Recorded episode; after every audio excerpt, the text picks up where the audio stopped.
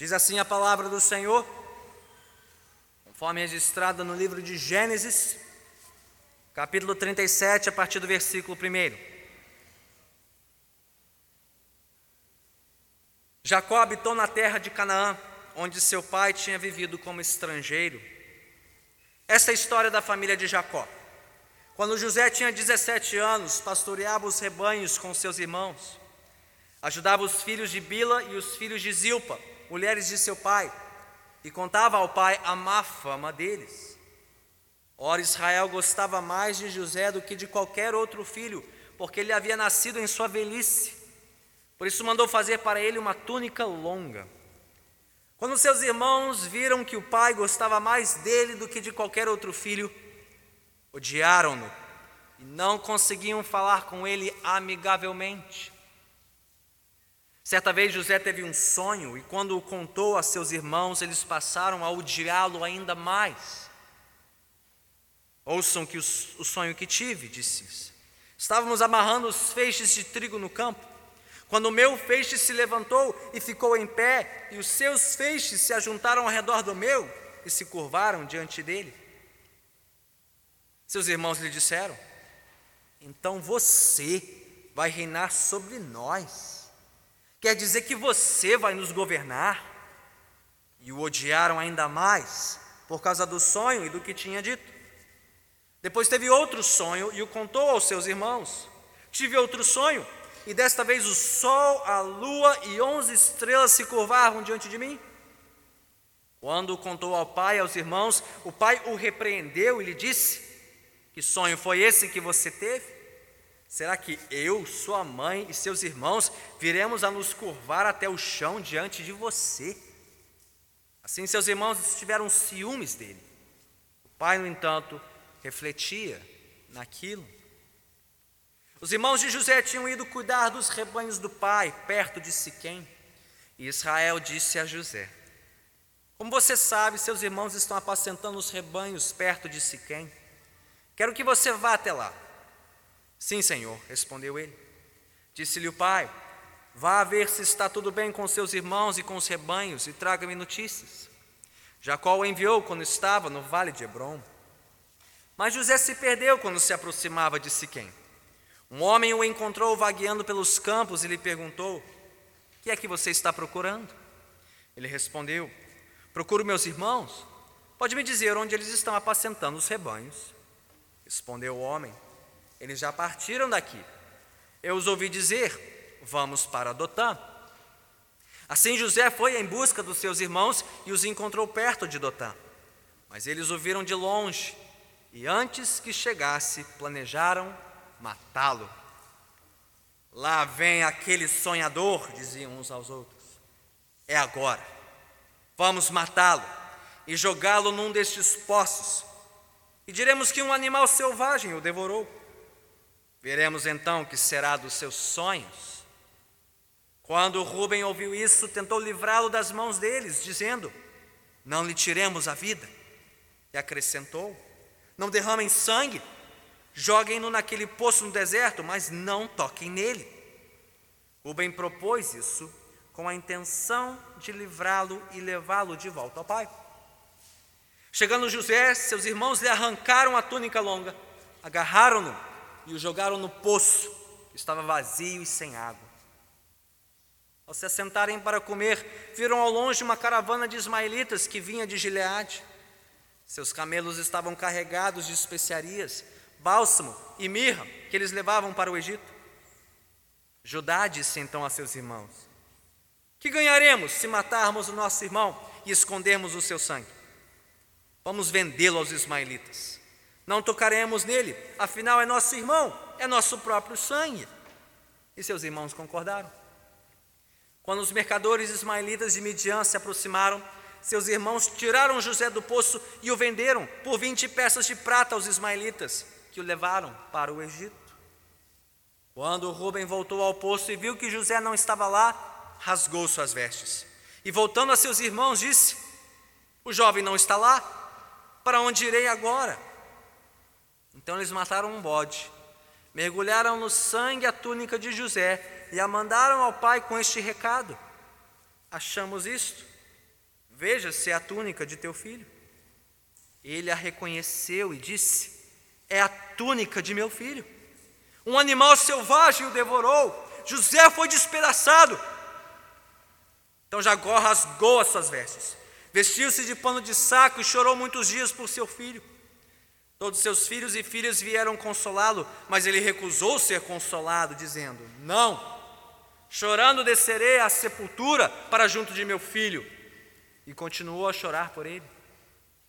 Nesse meio tempo, no Egito, os midianitas venderam José a Potifar, oficial do Faraó e capitão da guarda. Louvado seja Deus. Pela Sua santa palavra, oremos.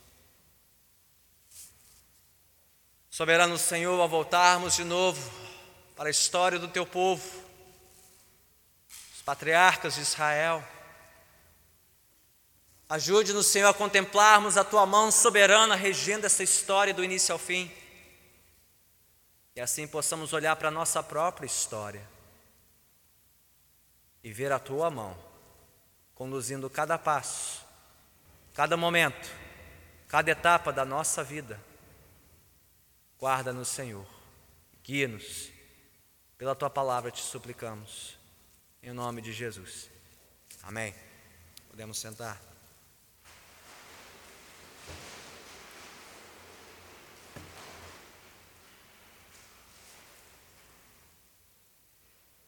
Quantos aqui sabem definir o que é um drama? O que significa a palavra drama?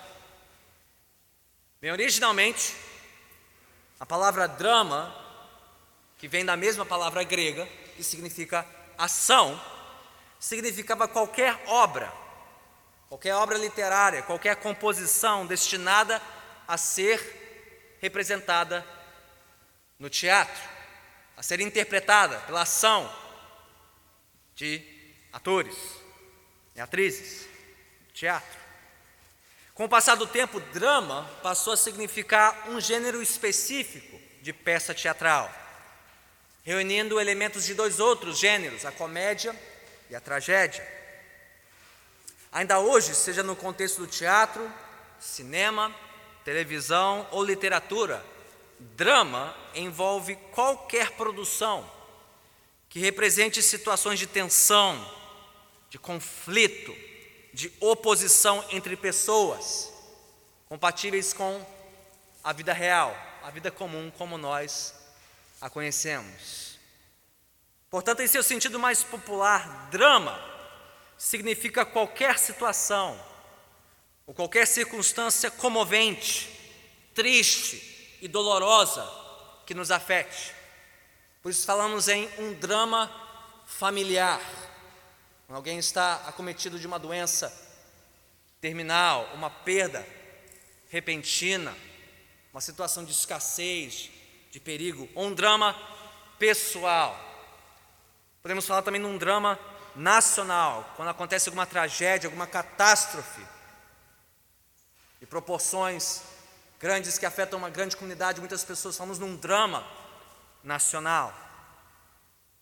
Drama familiar, drama pessoal, drama nacional, situações que nos comovem, nos entristecem, nos fazem doer na alma. Bem, hoje ao iniciarmos nossa reflexão na última e mais extensa porção do livro de Gênesis, que irá do capítulo 37 até a conclusão no capítulo 50. Nós voltaremos a nossa atenção para o drama dos filhos do patriarca Jacó, especialmente o drama do seu filho predileto, o drama de José, assim que poderíamos denominar este último ciclo do livro de Gênesis. Essa é uma história que não deixa a desejar a qualquer produção literária, teatral ou cinematográfica de Hollywood. Essa é uma história repleta de tensão, de conflito, de oposição, como os que vivemos e observamos em nosso dia a dia. Essa é uma história comovente, cheia de tristezas e dores, que reflete bem a nossa história neste mundo sofrido e caído.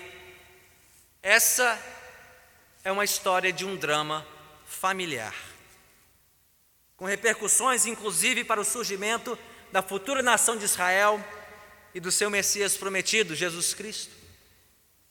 Mas acima de tudo, esta é uma história real, é uma história verdadeira, é a história do drama de uma família escolhida por Deus e chamada por Deus para representar o seu plano eterno, santo e soberano para todas as famílias e todos os povos da terra.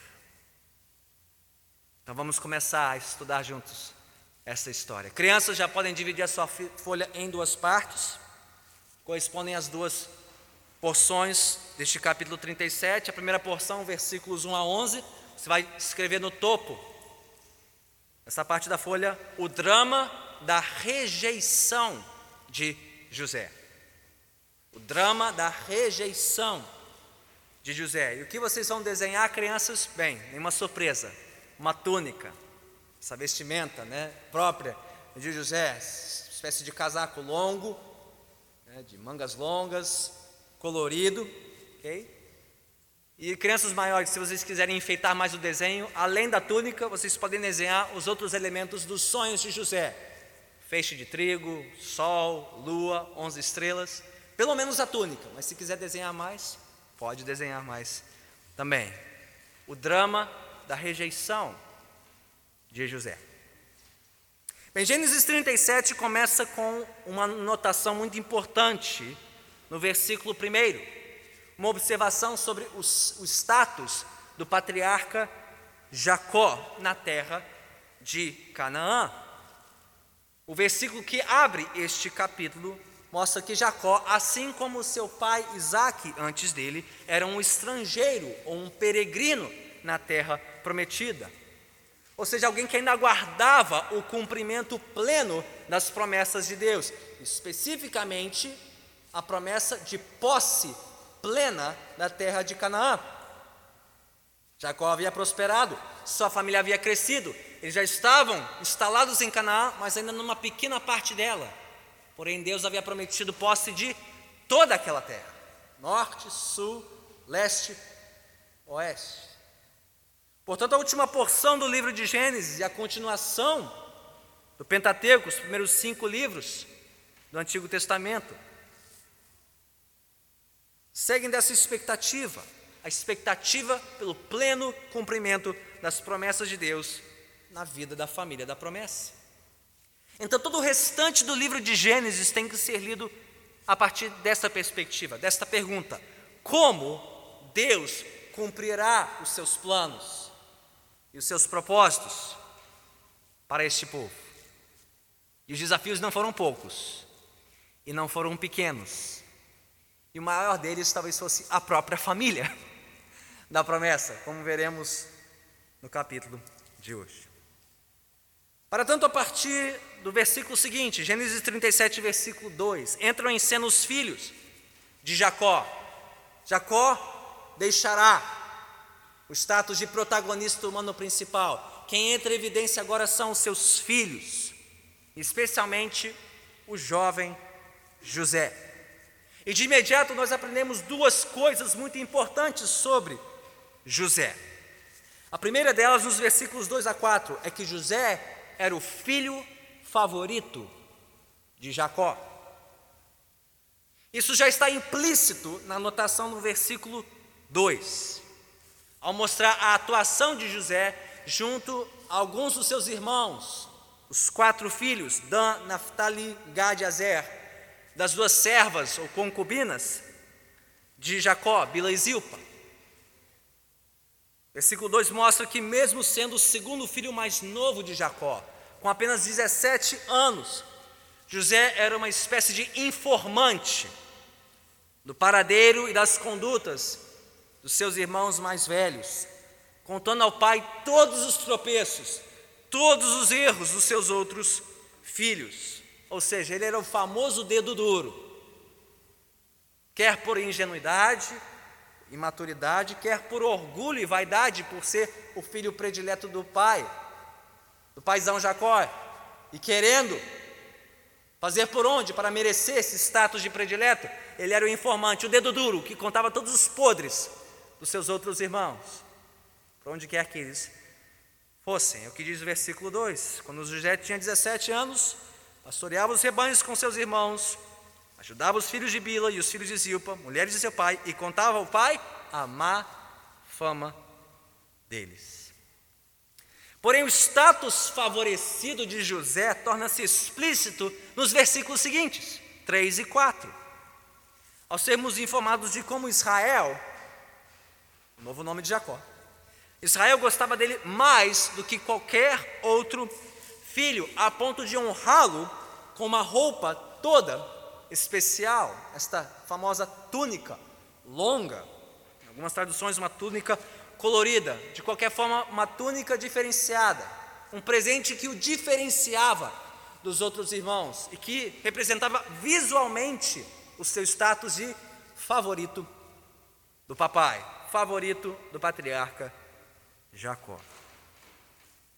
Bem, se você se lembra da história da família de Jacó, você já percebeu a tolice de Jacó aqui. Parece que Jacó não aprendeu nada por experiência própria dos graves problemas que surgem numa família quando existe favoritismo. Você se lembra como Isaac favoreceu Esaú? E como sua mãe Rebeca favoreceu Jacó e os grandes problemas que isso produziram naquela casa, um favorecendo um filho acima do outro. Além disso, lembre-se de como Jacó favorecia uma das suas esposas, Raquel, a paixão da sua juventude. E parece que essa preferência por Raquel foi repassada para o filho que Jacó teve com Raquel, José, o primeiro de Raquel, destacando como o mais especial, o mais amado dentre todos os filhos que ele teve, entre todas as suas esposas. José, o destacado, o favorito, o predileto, o nascido na velhice de Jacó, fazendo com que ele recebesse afeição maior do que seus irmãos. Portanto, por conta da postura tola de Jacó, este pai já havia plantado as sementes do ciúme, da inveja, do ódio no coração dos seus filhos, resultando em intrigas, em conflitos semelhantes ao que os pais de Jacó, Isaac e Rebeca, tinham semeado no coração dos seus filhos, Jacó e Esaú. Mas aprendemos uma segunda coisa aqui sobre José. Ele não era apenas o filho predileto de Jacó, ele era o filho favorecido por Deus, pelo próprio Deus. É o que vemos nos versículos 5 a 11. Como se não bastasse a indisposição dos filhos de Jacó contra José, por conta do favoritismo do seu pai. Bem, isso em nada foi ajudado pelos sonhos que Deus deu a José. Mas, pastor, como nós sabemos que foi Deus quem deu estes sonhos a José? Deus não é mencionado aqui em nenhum momento nesses versículos. Então, como você pode afirmar que esses sonhos vieram de Deus? Será que isso não veio da imaginação fértil de José? Será que o orgulho não lhe subiu a cabeça? O seu status de favorito do papai não lhe subiu a cabeça a ponto de influenciar até mesmo seus sonhos? E ele imaginar que era um iluminado, um escolhido por Deus? Não. Temos algumas dicas aqui de que esses sonhos vieram de Deus e não do coração ou da imaginação de José. Primeiro, porque todas as vezes em que sonhos aparecem na história de José, daqui até o fim de Gênesis, temos pelo menos três episódios de sonhos que aparecem em pares. Os sonhos de José, ou os que ele interpreta, aparecem em pares. E servem aqui de sinal da confirmação de Deus do sonho em questão. José diz isso lá para o Faraó, em Gênesis 41, 32. Diz que o sonho foi repetido, ou foi duplicado, ou confirmado por um segundo sonho, porque isto vem da parte de Deus. Segundo, porque como a própria história de José comprovará, se você seguir conosco até Gênesis 50, você verá que não, Josué, José, perdão, não estava imaginando coisas. Deus estava revelando a José, de antemão, o que ele tinha preparado para ele e para toda a sua família. A história de José comprovará que o sonho veio da parte de Deus e não somente da parte do coração dele. Mas a última evidência é esta: de que adiantaria José, coloque-se no lugar de José, você já é odiado pelos seus irmãos, eles mal conseguem olhar para você e falar contigo, está aí no versículo 4, pelo fato de já ser o favorito do papai. De que adiantaria José compartilhar um sonho dele com seus irmãos, que despertaria ainda mais o ódio deles contra José, que os faria ainda mais indispostos contra José. Não é isso que acontece aqui no versículo 5, no versículo 8 e no versículo 11, esse refrão. E ao ouvir os sonhos, eles o odiavam mais, e o odiavam mais, e odiavam mais. Por que, que José, em sã consciência, jogaria querosene nessa fogueira? Contando para os seus irmãos esses sonhos, que só fariam com que eles o odiassem ainda mais, se isso fosse só coisa da cabeça dele. E não só isso, que resultaria na repreensão do seu próprio pai. Veja a resposta de Jacó no versículo 10. Até o paizão, até Jacó que favorecia mais José, estranhou. Ei, meu filho, você não é tudo isso não. Que história é essa? Eu, minha mãe, sua mãe, a família toda se curvar diante de você? Que história é essa, meu filho? Que sonho é esse? Mas enfim, que par de sonhos foi esse que José teve, que tanto despertou a fúria dos seus irmãos e a perplexidade do seu pai?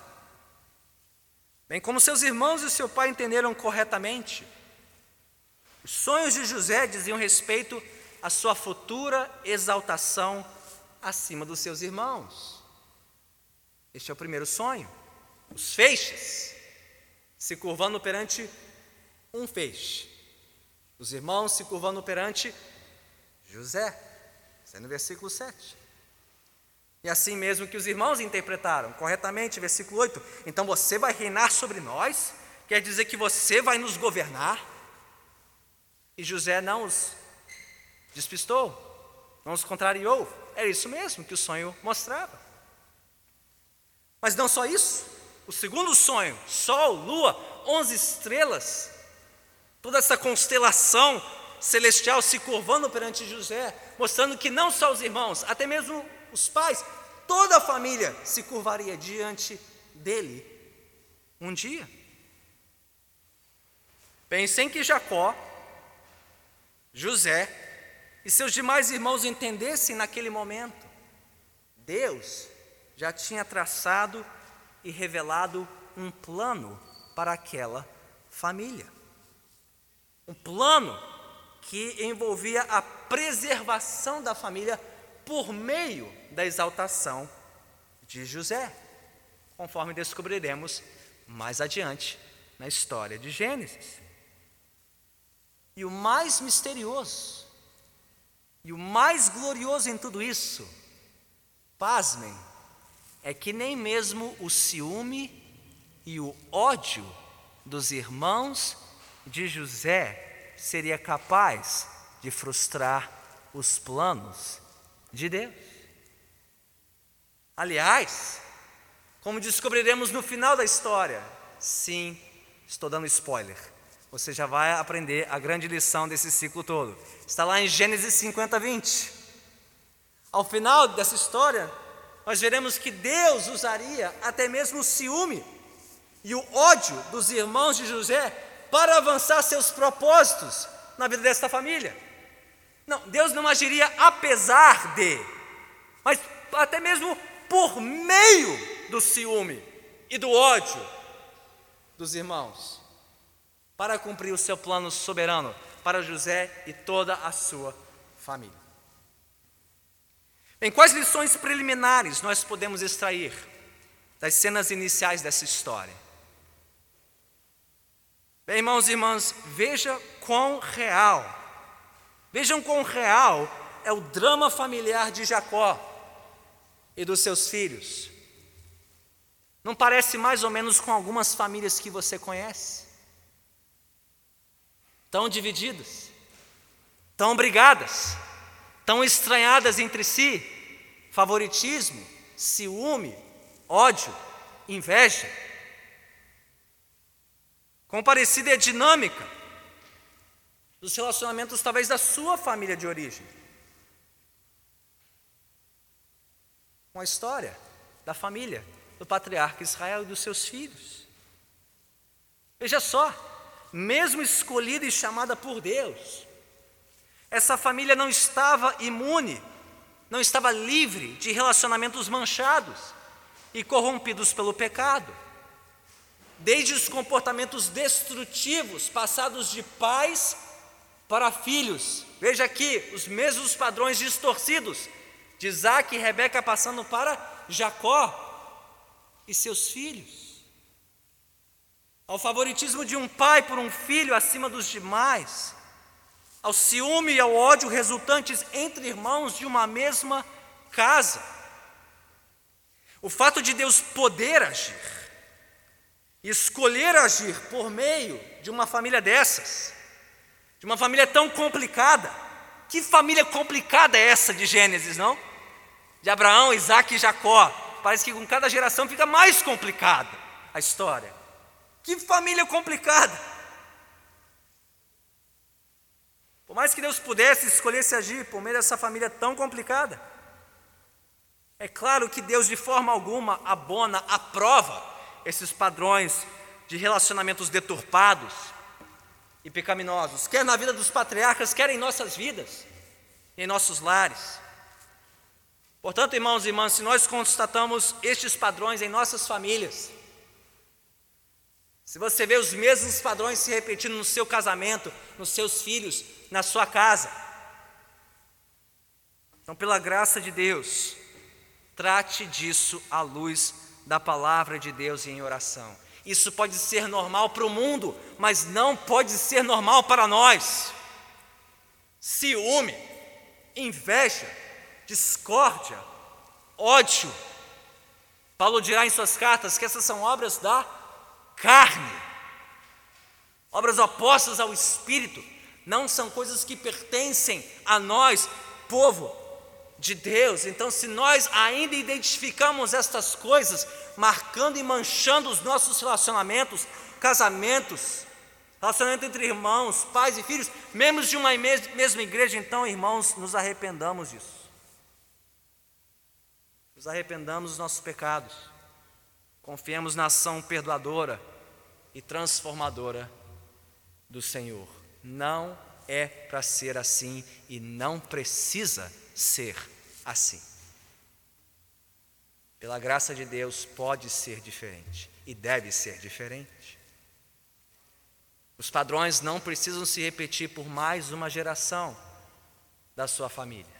Você não precisa ser uma cópia espelho dos relacionamentos deturpados e destruídos dos seus pais, seus antepassados.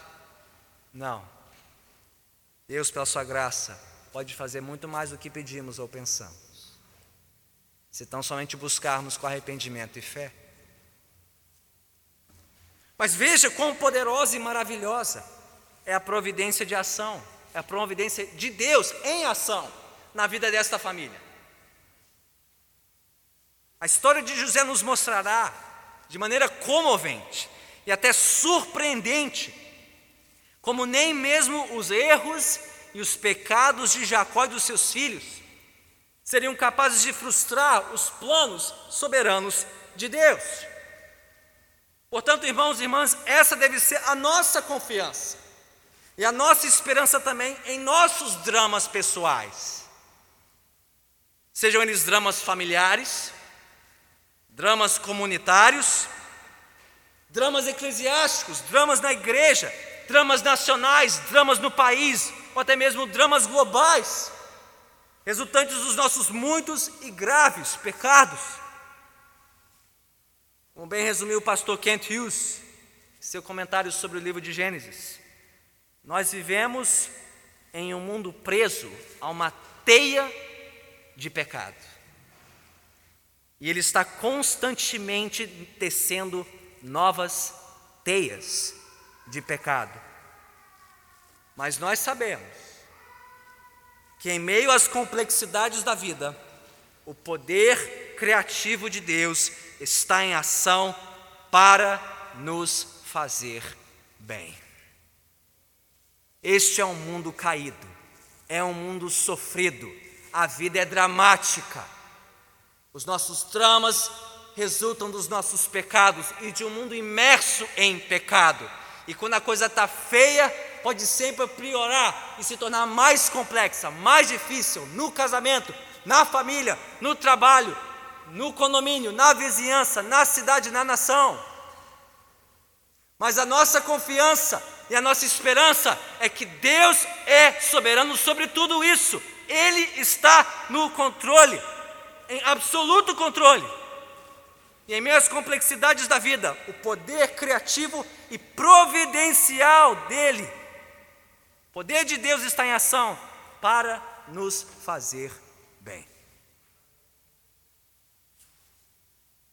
Mas saber disso e confiar na ação providencial e poderosa de Deus, é claro, não nos isenta, não nos livra dos dramas desta vida, mas é o que nos ajuda a suportar estes dramas até o.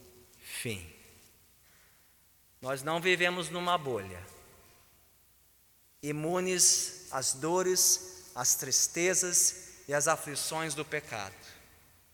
Nós não vivemos numa redoma, protegidinhos por Deus das durezas e tristezas deste mundo caído. Não. Nós estamos sujeitos a toda sorte de dor, tristeza e aflição, na família, na igreja, no mundo, onde for. Mas é a certeza da soberania de Deus, é a confiança na providência de Deus que nos ajuda a ficar de pé, cada novo dia, cada nova manhã, encarar a vida, enfrentar os dramas da vida até o fim. Você crê nisso? Não veja como isso se manifestou na próxima parte da história de José. Crianças, segunda parte sua folha, vocês já escreveram o drama da rejeição de José, agora vocês vão escrever o drama da servidão de José. O drama da servidão de José. E vocês vão desenhar um poço, um poço de água seco como este onde José foi jogado pelos seus irmãos, e uma bolsa de dinheiro, representando o preço da venda de José como escravo para os ismaelitas que o levaram para o Egito. Poço e uma bolsa de dinheiro, o drama da servidão de José. Bem, na continuação da história, a partir do versículo 12, nós notamos como as sementes do ciúme e do ódio dos irmãos de José frutificaram de forma dramática e trágica na família de Jacó. É sabido que em tempos de chuva, a terra era mais verdejante, a terra era mais farta, portanto era mais fácil para os pastores de rebanhos encontrarem pastos verdes para os seus animais próximos de casa. Mas em tempos de seca e escassez, pastores tinham que viajar, às vezes, vários dias, dezenas de quilômetros, até achar um pasto verde, onde seus rebanhos poderiam se alimentar e sobreviver. E foi assim, provavelmente, que os filhos de Jacó seguiram do vale de Hebron ao sul, aproximadamente 80 quilômetros ao norte, em direção a Siquém, uns cinco dias de viagem, mais ou menos, em busca de alimento para os seus rebanhos. É o que está implícito aí no versículo 12. E por terem viajado tão longe e tantos dias, isso causou preocupação ao coração de Jacó, que queria notícia dos seus filhos. Por isso ele enviou José nesta missão para ter notícias se os seus filhos iam bem. Versículos 13 e 14. Mas ao completar a jornada até Siquém, e não tendo encontrado os seus irmãos, os versículos 15 a 17 mostram que José perdeu-se momentaneamente. sendo ajudado por um homem local que o direcionou mais 20 quilômetros ao norte para Dotã, mais um dia de viagem, aonde seus irmãos se encontravam. E finalmente no versículo 18, foi assim, muito distante da casa do seu pai, que José foi avistado à distância pelos seus irmãos. Né? Até uma charada, né? O que é um pontinho colorido de túnica longa, perdido em Dotã? É José, o sonhador, sendo vigiado pelos seus irmãos. De longe reconheceram o irmão sonhador, de túnica longa e colorida. Então imagine a cena: longe de casa, longe do olhar do seu pai e longe de qualquer outro conhecido, longe de qualquer outro que poderia informar Jacó dos fatos. A oportunidade perfeita surgiu para a trama assassina dos irmãos de José. Não fosse a consciência mais sensível de Rubem, versículo 21, o mais velho, o que se sentia responsável pelo grupo, José e os seus sonhos poderiam ter acabado naquele mesmo instante. E a série de Gênesis acabaria agora, acabou, não tem mais o que pregar, vamos em frente para Êxodo. Mas não. Pela graça de Deus e pela consciência sensível de Rubem, José foi poupado por mais um tempo. Versículo 21: Não lhe tiremos a vida, não derramem sangue, joguem-no naquele poço no deserto, mas não toquem nele. Ele propôs isso com a intenção de livrá-lo e levá-lo de volta ao pai. Então, não tendo matado José ali, naquele instante, o que fizeram? Versículo 23 e 24. Com a fúria com a rapidez de uma matilha de cães raivosos, os demais irmãos de José apenas o agarraram, arrancaram-lhe a túnica e o jogaram, possivelmente nu e ferido, no fundo de um poço vazio, onde ele certamente morreria de frio e de fome no deserto com o passar do tempo. E a cena é muito estranha, né? Versículo 25. Depois dessa cena de violência fraterna, 25, todos se assentaram para comer. Acabou o exercício da manhã. Jogamos o nosso irmão no poço. Que está um lanche? Quem trouxe o farnel? Vamos comer? Note a insensibilidade desses irmãos com José. Enquanto seus irmãos compartilhavam friamente uma refeição, como se absolutamente nada tivesse acontecido. Alheios ao sofrimento e talvez até ignorando os gritos de José, no fundo do poço, não tinha entendido nada. Diz o versículo 25 que surgiu uma caravana de mercadores ismaelitas rumo ao Egito. E desta vez, o versículo 26 foi Judá, outro irmão, quem entrou em cena, propondo, propondo um outro plano, um plano menos cruel, um plano mais humanitário. Não, afinal de contas é o nosso irmão. Não, não vamos deixá-lo morrer de frio e fome. Não vamos manchar as nossas mãos de sangue. Vamos fazer algo mais humano. Vamos vendê-lo como um escravo. Olha, irmãos, hein? Quem tem irmãos assim não precisa de inimigos, né? Coisa fina, só amor nessa família. Versículo 26. Judá disse então aos seus irmãos: Que ganharemos se matarmos o nosso irmão, escondermos o seu sangue?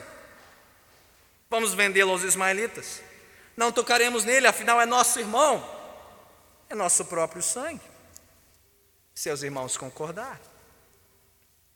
E foi assim que, na ausência de Rubem, provavelmente responsável não só pelos irmãos, mas pelos rebanhos, talvez ele tenha se distraído no momento. Um rebanho saiu para lá, outro para cá, ele sai de cena e é o momento em que Judá e os demais concretizam o negócio, despacham José para o Egito, versículos 28 a 30, deixando Rubem desconsolado. O que, que ele faria? O que, que eles diriam para Jacó? Qual seria a desculpa? Qual seria a explicação para o sumiço de José? Versículos 31 e 32. E você precisa entender a ironia do que acontece aqui no versículo 31 e 32. O que que os irmãos de José fazem para enganar Jacó sobre o destino de José? Eles sacrificam um bode e mancham de sangue a túnica de José. Mandam para o pai e o enganam, despistando como se ele tivesse sido morto por um animal. Qual a ironia? Você se lembra como Jacó enganou seu pai Isaac? Sacrificando um cabrito e pegando as roupas do irmão predileto Esaú para enganar o seu pai, a história se repetindo. Engano produzindo engano na família do patriarca. O feitiço se voltando contra o feiticeiro. Jacó experimentando o seu próprio veneno, agora às mãos dos seus próprios filhos. Enganado pelos seus filhos, enlutado sem consolo pela perda de José, Jacó imaginava que jamais veria José em vida, desejando tão somente a morte. Está aí nos versículos 33, 34 e 35. Mas mal sabia Jacó que José ainda estava vivo, que ele já estava a caminho do Egito e que os próximos episódios dessa história já estavam sendo escritos por Deus. Que episódios? Bem, você terá que voltar nas próximas semanas para descobrir. Mas que tragédia! Que drama familiar era esse? Um pai ser separado abruptamente do seu filho amado e de forma tão enganosa e cruel. Irmãos conspirando juntos para se livrarem do irmão odiado e enganarem seu pai de forma tão perversa. Um jovem sendo lançado num poço pelos seus irmãos para morrer de frio e fome e depois ser vendido para estrangeiros como um mero escravo. Gente, quanta iniquidade, quanta impiedade, quanta injustiça, quanta insensibilidade, tudo dentro de uma mesma família e justamente a família da promessa. A família escolhida e chamada por Deus para receber suas promessas. E talvez você se pergunte: onde estava Deus em tudo isso? Apenas assistindo passivo e silenciosamente dos céus? Deus não era capaz de frustrar os planos dos irmãos de José, intervir, redirecioná-lo, trazê-lo de volta para Jacó sem ser vendido como escravo para o Egito? Deus não poderia interromper ali mesmo esse ciclo de pecado na família de Jacó? E na verdade, em seu silêncio, sem aprovar em nada os pecados dessa família, Deus estava agindo, sim. Ele já estava movimentando as peças do tabuleiro celestial e terreno para cumprir todos os seus planos e todas as suas promessas para esta família. Sem que os irmãos de José o soubessem, ao tentarem dar fim ao sonhador e seus sonhos, Deus estava pavimentando o caminho para o cumprimento de todos os seus planos para José e a sua família. Pasme, seria justamente através da rejeição de José pelos seus irmãos e da sua servidão no Egito que Deus traria a cumprimento o seu plano de exaltar José no Egito, a terra do seu exílio, e de quebra preservar toda aquela família da destruição.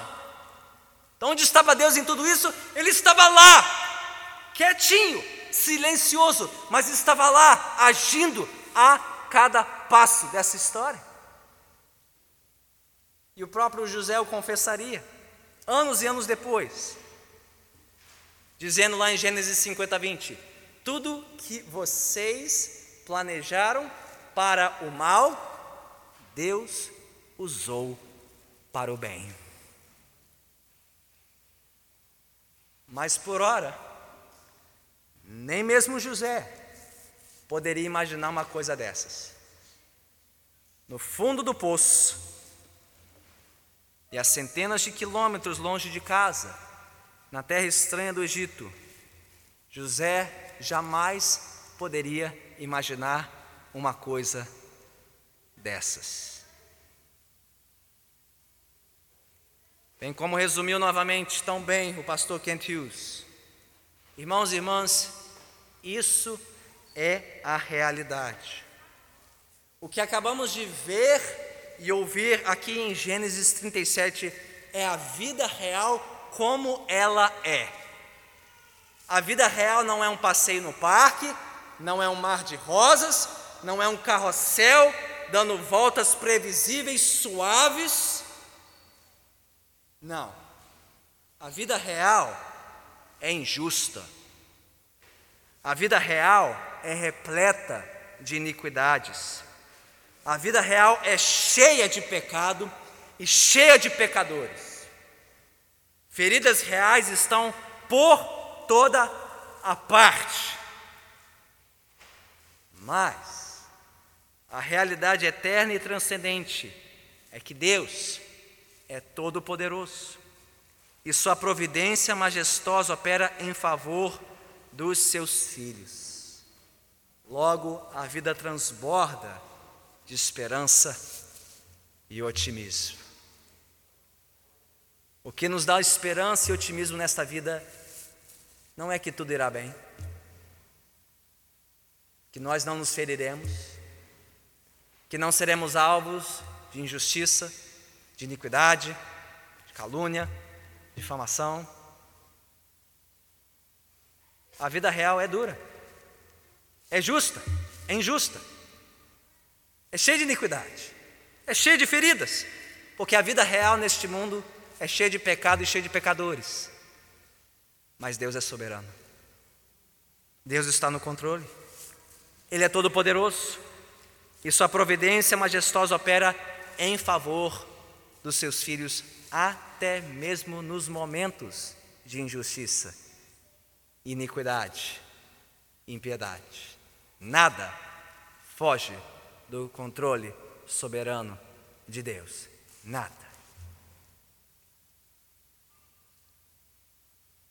Mas, em outras palavras, se você está tentando encontrar uma vida plena e esperança permanente nas suas próprias soluções para os seus dramas, seus dramas pessoais, seus dramas familiares, o drama que for. Se você está procurando soluções em si mesmo para os dramas resultantes dos pecados e dos pecadores deste mundo, então a sua busca será em vão. Porque a nossa vida e a nossa esperança encontram-se em Deus. É Ele que reina soberano sobre os nossos pecados, sobre os nossos dramas neste mundo. As coisas fogem do nosso controle, mas não fogem do controle de Deus. O drama de José e dos seus irmãos, portanto, nos revela uma vitrine, uma vitrine da ação majestosa e providencial de Deus, em favor daqueles que confiam na Sua palavra e nas Suas promessas. Pense comigo.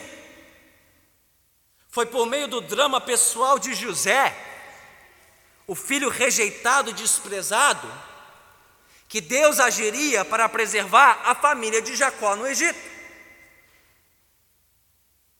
Foi por meio do drama familiar da casa de Jacó que Deus também agiria para livrá-los tempos depois da escravidão no Egito, formando para si uma nação exclusivamente sua, para o seu louvor e para a sua glória. E na maior demonstração da sua providência poderosa, Deus já estava anunciando aqui desde José o padrão da vinda de Jesus ao mundo. o filho unigênito de Deus, o filho desprezado pelo seu povo, o Messias rejeitado, o servo sofredor, que na cruz do Calvário resolveria o drama do nosso pecado e o drama deste mundo pecador, por meio da sua morte, da sua ressurreição, em nosso favor. Então, junte os pontos. Se Deus, em sua providência, usou a rejeição e a servidão de José para preservar a família de Jacó, ele usaria a rejeição do seu próprio filho Jesus para redimir todas as famílias da terra e todos os povos do mundo que depositassem a sua confiança nele e somente nele. Então, ao pensar na sua história hoje, ao pensar na trajetória da sua família, sua história pessoal, sua história familiar, com todos os seus dramas, tragédias, tristezas, reviravoltas, aflições. Ao refletirmos sobre os nossos dramas, quer passados ou presentes, sem saber os que ainda virão pela frente. Nós sabemos e nós confiamos que Deus é soberano. Deus é todo poderoso e ele tudo opera para o bem daqueles que o amam, dos que confiam nele, segundo os seus gloriosos propósitos em Cristo Jesus. Vamos até ele então. Oremos. Ó Senhor, que segurança temos em Ti não em nós mesmos, mas em Ti. Não em nossas soluções para os nossos dramas nesta vida, mas no Senhor, nos Teus planos e propósitos soberanos. Ó oh, Senhor, ajude-nos a enxergar a Tua mão poderosa e providencial em nossas vidas, agindo até mesmo nos momentos mais adversos, nas provações mais intensas, nas circunstâncias que nos deixam mais perplexos, mais feridos. Ajude-nos a enxergar ali também a tua mão a nos guiar, a nos proteger, a nos sustentar. Ajude-nos a confiar não em nossos planos, mas nos teus. Não em nossos propósitos, mas nos teus. Quando a vida nos surpreender,